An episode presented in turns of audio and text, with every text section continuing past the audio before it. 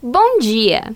No quadro Viva com Saúde de hoje, nós vamos falar sobre a endometriose. A endometriose é uma doença caracterizada pela presença do endométrio, que é o tecido que reveste o interior do útero, fora da cavidade uterina, ou seja, em outros órgãos da pelve, como as trompas, ovários, intestinos e bexiga. Essa doença afeta hoje cerca de 6 milhões de mulheres apenas no Brasil. De acordo com a Associação Brasileira de Endometriose, entre 10 a 15% de mulheres em idade reprodutiva podem desenvolvê-la, e há 30% de chance que essas mulheres fiquem estéreis. Para falar um pouco mais sobre a endometriose, nós vamos conversar com a ginecologista ginecologista doutora Kátia Moita. Bom dia, doutora. Bom dia, Fernanda.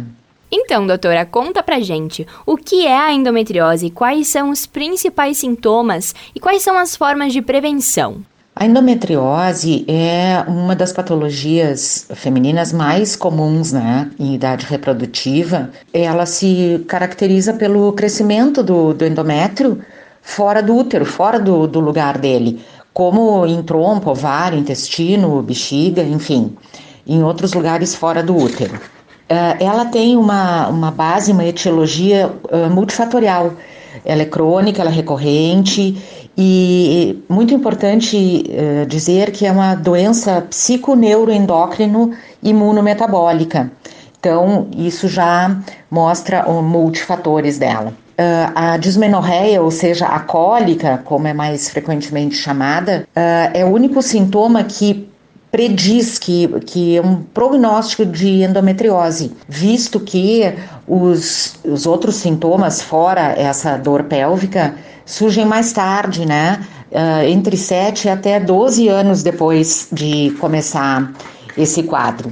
Os sintomas mais comuns de endometriose englobam cólicas menstruais fortes, importantes, né, como já foi citado, dor pré-menstruação, Uh, começa antes de vir a menstruação, dor nas relações sexuais, uh, dor difusa, crônica, até mesmo fora do período menstrual, na região pélvica, né, na região de baixo ventre, cansaço crônico, uh, exaustão crônica, sangramento menstrual irregular, intenso, pode ter sintomas intestinais ou urinários durante a menstruação e leva a uma dificuldade de engravidar ou até mesmo infertilidade fertilidade. E qual é a importância do tratamento adequado? O que pode acontecer com as mulheres que não tratarem essa doença? Uh, tratamento tradicional é medicamentoso, inclui progestínicos, anticoncepcionais, agonistas do GH, uh, GNRH, inibidores da aromatase. As, ah, o tratamento cirúrgico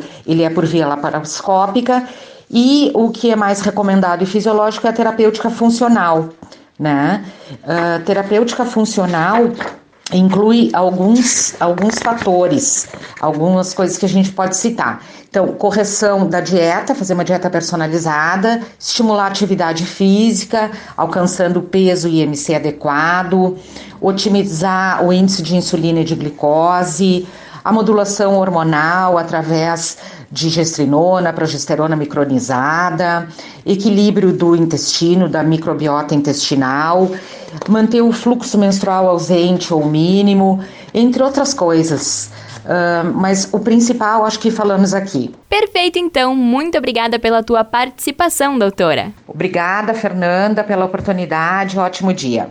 Esse foi o Viva com Saúde de hoje, da Central de Conteúdo do Grupo RS com Fernanda Tomás.